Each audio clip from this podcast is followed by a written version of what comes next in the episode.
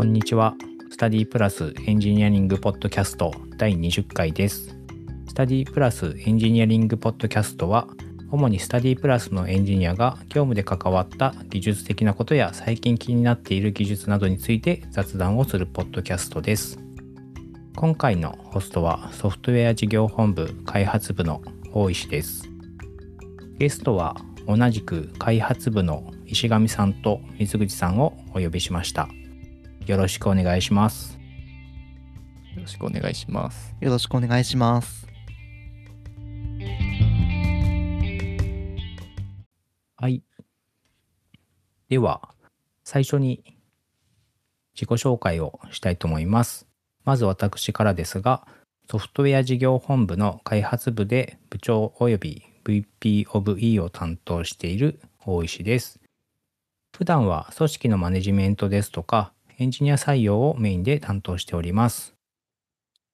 採用広報のチームでは、ポッドキャストチームに所属しています。どうぞよろしくお願いします。では、石上さん、お願いします。はい。えっ、と、同じく開発部で、えっ、と、エンジニアをしております石上です。と今、そうですね、スタディプラスフォースクールっていう、えっ、と、まあ、塾とか予備校向けの SARS を、えっ、と、運営するチームで、はい、ウェブのアプリケーションエンジニアをしています。普段は、えっ、と、Ruby on Rails とか React とかを、えっ、と、書いています。はい、よろしくお願いします。はい、よろしくお願いします。では、水口さん、お願いします。はい、えー同じく開発部 SRE グループの水口です。えー私は主にインフラ周りや CI/CD 等の、えー開発運用をしているグループで働いております。えー直近ですと AWS のコストの最適化といった施策に、あの打ち込んでおります。はい、本日はよろしくお願いいたします。はい、よろしくお願いします。はい。私の自己紹介で、採用広報チームでは、ポッドキャストチームに所属しているということを、あの、付け加えていたんですけど、石上さんと水口さんも、ポッドキャストチームに所属していまして、今回は、この、ポッドキャストチームのメンバーで、まあ、雑談をしてみたいと思っております。はい。で、今日このメンバーが集まった経緯というのが、このスタディプラスエンジニアリングポッドキャストの配信が今回で20回目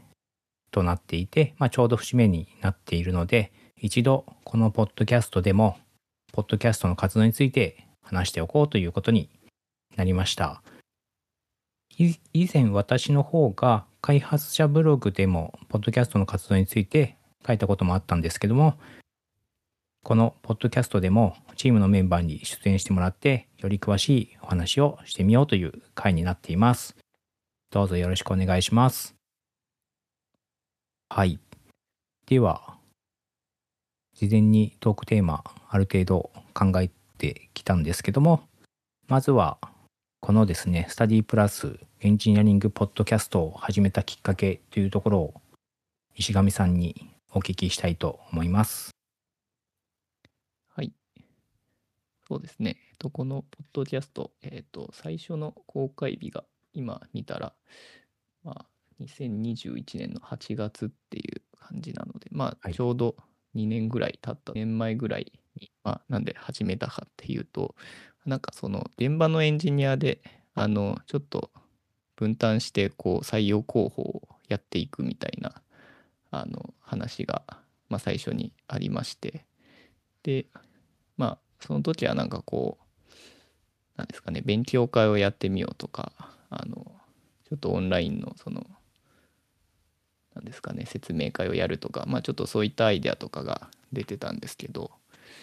まああの、勉強会とかだとちょっと、まあ当時コロナ禍っていうのもあって、こう、まあ、人を呼べないし、まあその、オフラインでやりづらいっていうのと、かといってなんかオンラインで集まってもこうなんかこう一方的に説明する感じになってちょっと盛り上がらないんじゃないかなみたいな話とかがある中で、まあ、それだったらこうポッドキャストっていうのはそのなんか収録してあの配信するっていう感じ。でまあ結構そのなんですかね、まあ、好きな時に聞けるっていうのでその聞く側からしたらまあ聞きやすい。まあそのオンライン勉強会とかよりはちょっと馴染みやすいところかなっていうのであのポッドキャストをじゃあやってみようっていうあの話になって始めたっていう経緯ですね。はい。でまあはい。石上さんがやりたいと言って、石上さんが始め、最初に一人で始められた活動ですよね。とそうですね。最初それで始めた時ははい私一人でやってましたね。まあその半分趣味みたいなところがあって、はい。その結構まあ普段業務だとチーム内の人としか話さなかったりしたので、まあ、ちょっといいチャンスだなと思ってその他チームの人とかちょっと別の技術領域やってる人と話せるチャンスとしてまあ、ちょっと個人的にもあの趣味みたいな部分もあってあの楽しくやらせてもらってたっていうところですね。はい。ありがとうございます。そんな形で約2年前から始まったこのポッドキャストですが、まあ、この活動を始めてみて、まあどうだったかのかなというところもちょっと詳しく聞いてみたいんですが、あの、まずはやってみた感想とか、その辺はいかがでしたでしょうか？はい、そうですね。やっぱりやってみてあの思った通り楽しかったっていうところとただまあ実際やってみると、まあ、結構やっぱり大変だなっていうところもあって、まあ、どうしてもこう編集収録作業、まあ、収録前の準備から収録編集で公開みたいなところで結構こう、まあ、時間は取るものなのであの、まあ、結構その普段の開発業務の脇でちょこちょこやるのもあの、まあ、なかなか結構大変なところはありましたね。でそうですね。ですけどまあやってよかったことも結構あってそうですね。やっぱりなんかこう普段関わってないチームの人と、まあ、普段どんな業務してるんですかっていう話とか、まあ、そこからこう自分が全然詳しくないその私だとまあ普段は Web のフロントエンドやってますけどあの、まあ、全然知らないその Swift の方、まあ、iOS 開発の話を聞いたりとか、まあ、あんまりちょっと馴染みのないインフラ側の Kubernetes の話を聞いたりとか、まあ、そういったことができるので、まあ、個人的にはすごいあの楽しかったっていうところはありますね。はい。確かに、まあこれまで、まあ、今回合わせて20回やってきてるんですけども、毎回まあちょっとテーマが、いろんなテーマで、いろんなゲストに出演してもらっていて、まあそれぞれそのゲストの人たちの普段やってる業務って、まあいろいろ異なることをされているので、まあそこでいろんな話聞けたっていうのはありますよね。で、最近だと、プロダクトマネージャー、まあ、プロダクトオーナーみたいな企画のディレクターやっているような人も出演してもらっていて、その辺の話もされているので、すごく私もなんか内容としてはバラエティに富んでて良いなと思っていました。はい。このあたりは、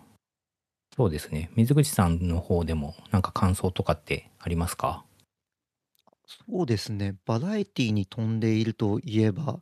あの私が入社したのは昨年の5月になるんですけれども、ちょうど僕が、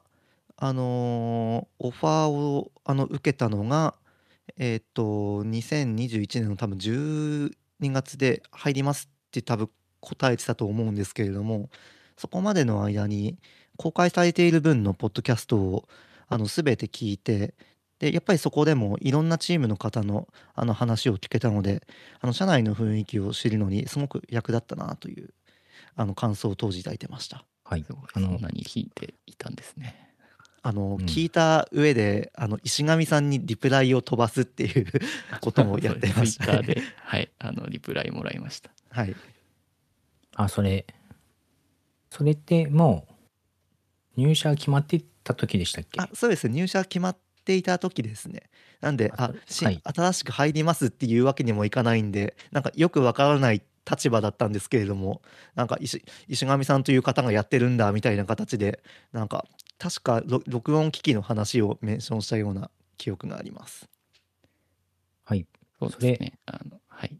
あのあ私は水口さんが入社する前かまあアカウントは知っていたので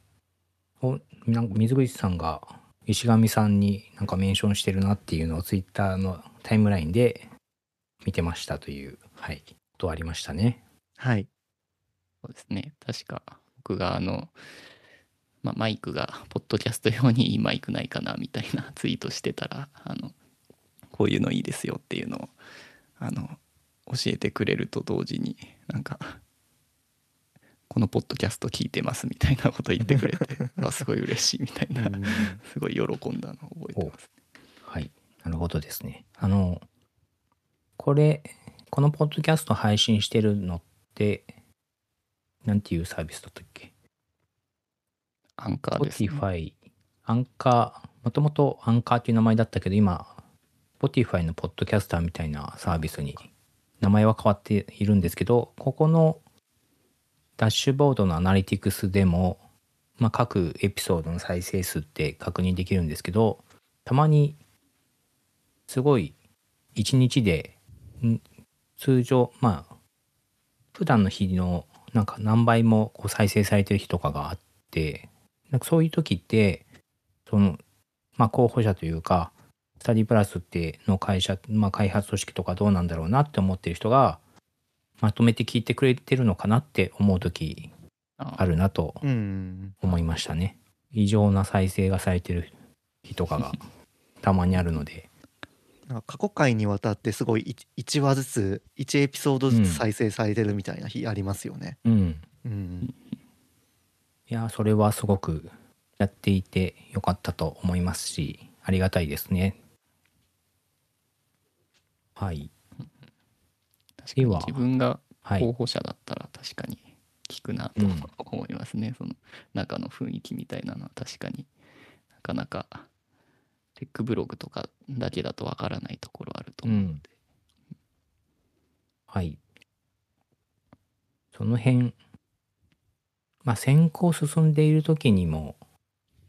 聞くこともあると思いますし入社が内定承諾して入社決まってからまあ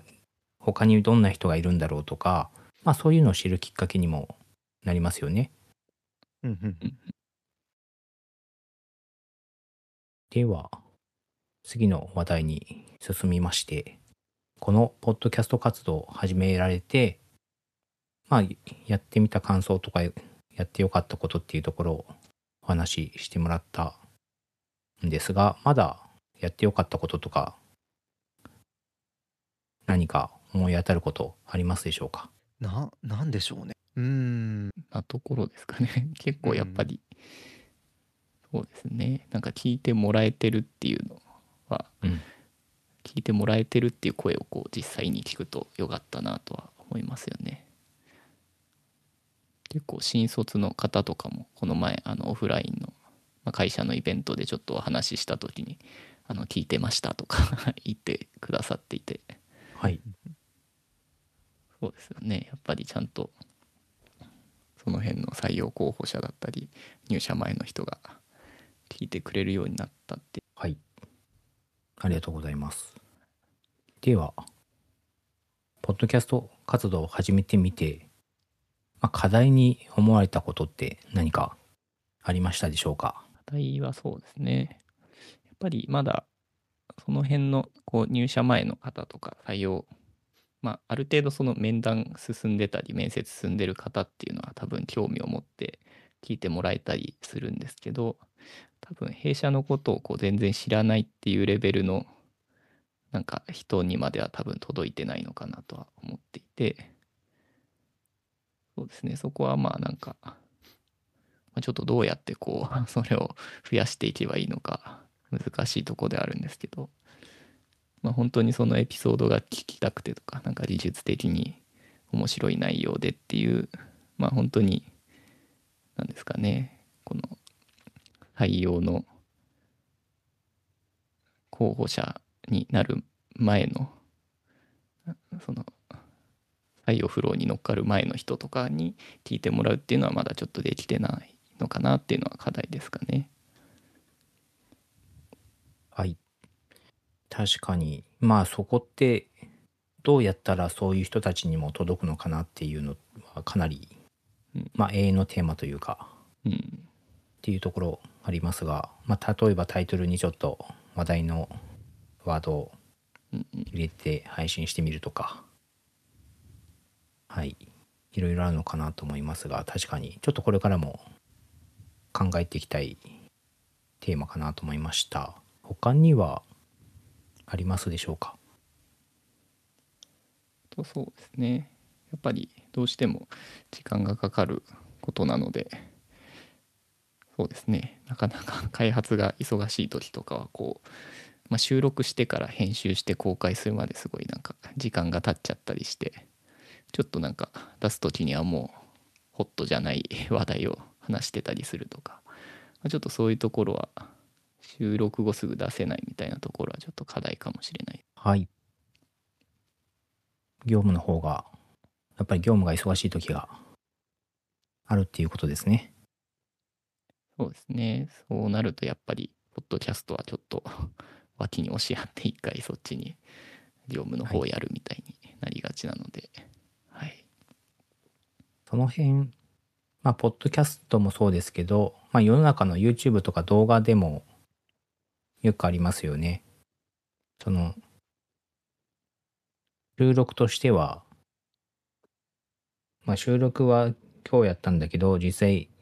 その動画がなんか編集されて公開されるまでに、なんか1ヶ月とか2ヶ月かかるとか、なんかそういうの動画の方でも聞いたことがあるので、まあ、そこもそうですね。なるべくは新鮮な状態で配信したいと思いつつ、はい。まあ、他のメンバーがその編集、まあ、その誰かメンバー忙しければ他のメンバーがフォローにフォローするとか、まあそういうことできたらいいのかなと聞いていて思いました。確かにそうですね。はい。課題に関しては、水口さんの方で何か課題に思っていることとかありますでしょうか？そうですね。あの、今まで、あの、で出てきていた、あの、弊社のこと知らない人にリーチできてるかどうか問題はい。と、あと、編集が後回しになってしまう問題だと、まあとりあえず、あの、ポッドキャストチームの、なんかち、おちょ結構大きめの流度の課題だと思うんですけれども、ちょっと僕話す話題、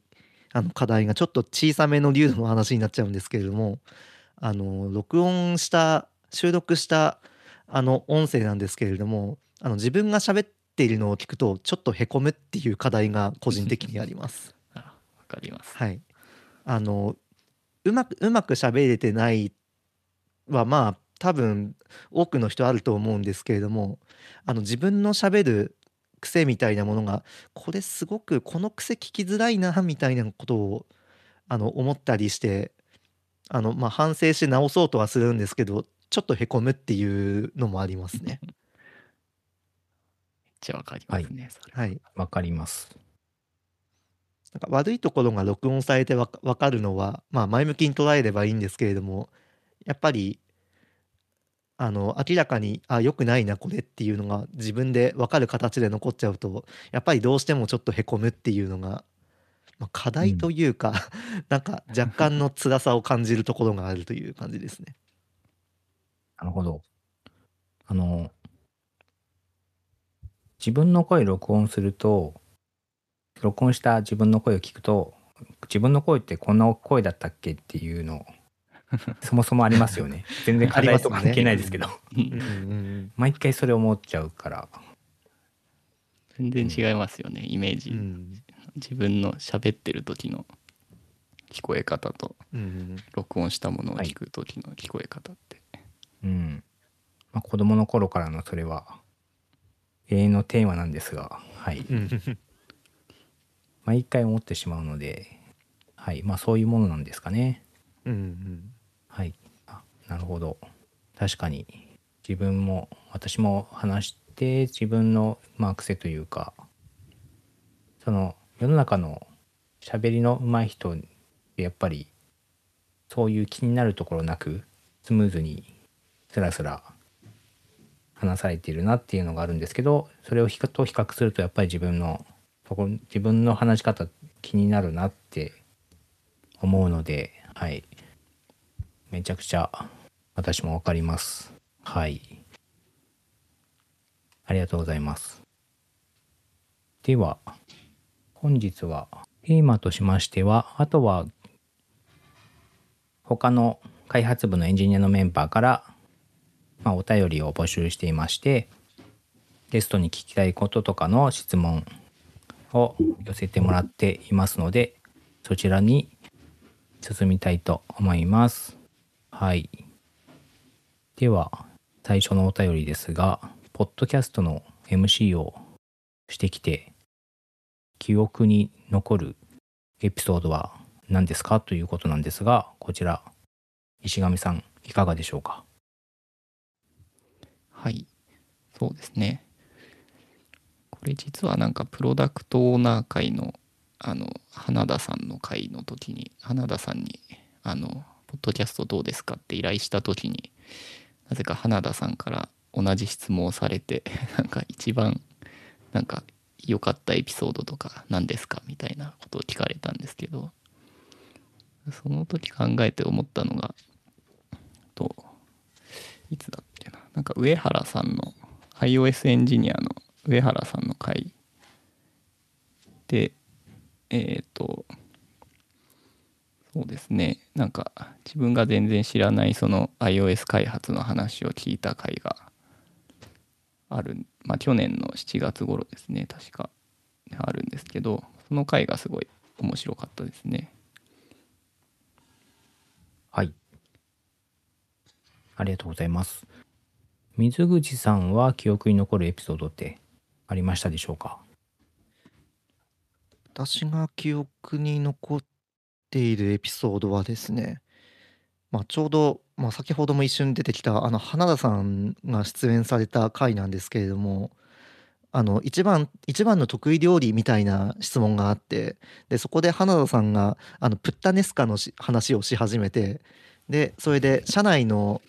あのドキュメントの管理ツール、まあ、餌を使ってるんですけれども餌のところにプッタネスカのレシピがあるっていうことが判明した回が 個人的に異様に記憶に残ってます。意外なところが刺さってますね、うん。ああのエピソードは、まあちょっと意外性も含めて話題になってましたね、社内でも。うんはい。ありがとうございます。では、次のお便りに行きます。どうやっていつもテーマを決めているんですかということですが、こちらは市上さん、いかがでしょうか？そうですねこれはまあいつもここの3人のメンバーで話し合いながら、まあ、各各週ぐらいで今ミーティングをしてるので、まあ、そこであの、まあ、30分ぐらい話して、まあ、次のネタはどうしましょうかっていう話をしてそうですね決めてるっていう感じですねはい。ありがとうございます。では、次のお便りですが、これから収録してみたいテーマ、真面目なやつでも、箸休め快適なゆるっとしたやつでも、ということですが、こちらはいかがでしょうか？まずは石上さんから。そうですね。なんですかね。結構その最近は企画の方に話企画の方のエピソードが多くなっててプロダクトオーナーの方から話を伺う回が2回続いてるんですけどそうですね。またちょっと開発側の話もまたやりたいやれたらいいかなと思ってて、まあ、結構そのまああのなんですかね業務の会社での業務の話とかするのも楽しいんですけど、まあ、もうちょっと技術深掘り会的なあの特定の技術についてこう話すみたいなちょっとエンジニアらしい会っていうのもやってみると面白いかなと最近は結構なんかそうじゃないあの企画とかあの開発プロセスの話とかそっちの方が多い多めなので、まあ、そういう技術的なエピソードもやれるといいかなと思ってますね。はい。確かに。最近そういった話、そんなに、ポッドキャストでできていない気がするので、はい。やっていきたいですね。はい。では、水口さんは何かこれから収録してみたいテーマなどありますでしょうか？はい。まあ、石上さんと同じく、まあ、技術的なところを深掘っていくというテーマで、まあ、やりたいなというのは私も思っていてで例えばまあ自分が関わっているところであの AWS のコストを最適化みたいなテーマは結構面白い話ができるのではないかなと思っているので、まあ、この辺はちょっとうっすら考えていたりはしますね。あとはそうですね、まあ、技術的なところ以外なんですけれどもこれ今思いつきで喋ってるんですけど意外と代表の広瀬さんと喋るっていうのが意外と面白いんじゃないかなって思ってて。一応あのこのスタディプラスって会社が学びに関するあの会社なのでまあ学びについてどうか捉えているかみたいなところは結構エンジニアのあの関心に引っかかるところがあるんじゃないかなと思ったので。実はひ広瀬さん呼んでみた方がいいのではというのを少し思い始めています。はい。そうですね。まあ普段のゲストとはまたちょっと違ったうん情報量が凝縮された解像度高いご事業の話とかうんめちゃくちゃしてくれるかなと思いつつ、ホストの難易度がまあまあ高い そうですね。高そうと思ったのではいまあうんすごくいいなと思いつつうんホストは誰かにお任せしたいなという気が しています。はい。ありがとうございます。では、最後のお便りですが、実は今回で石上さんがこのポッドキャストチームから離れることになったので、最後の出演になるんですけども、石上さんの中で心残りのことがあれば聞いてみたいですということですが、いかがでしょうか？はい、そうですね。心残りはまあ、そうですね。まあなんかやっぱりそうですね。もうちょっとこう技術深掘り会をもうちょっとやっておけばよかったかなっていうのはありますかね。まあなかなか他のチームとか他領域の人とじっくり話す機会って、まあ、こういう機会でしかなかなかないのでそうですねなのでまあ結構序盤にやってたあの SRE 会とかあと最近だとあの山田さんに出演いただいた、まあ、カイゼン on Rails で RBS の話した回とか、まあ、ああいうちょっとなんか技術っぽい話をもっと、まあ、やっておけばよかったかなっていうところですかね。はい。はい、そのあたりは、まあ、残ったメンバーが引き継いで、まあ、石上さんが今後聞いても楽しめるようなポッドキャストにしていきたいと思っていますので、ありがとうございます。はい。ぜひ引き続き聞いていただく立場で、はい。はい、全エピソードをちゃんと最後まで聞きます。あ、はい。ありがとうございます。ありがとうございます。頑張ります。はい。では、ここまででもうお便りが全て終わってしまったんですが、今回は以上ですかね。ですかね。はい。はい。はい。では、今回のスタディプラスエンジニアリングポッドキャストは以上になります。石上さん、水口さん、今回はどうもありがとうございました。ありがとうございました。ありがとうございました。それでは最後に採用情報についてのご案内です。スタディプラスではエンジニアを募集しております。ご興味のある方は、ショーノートに貼った採用ページからご応募いただけます。ここまで聞いていただき、ありがとうございました。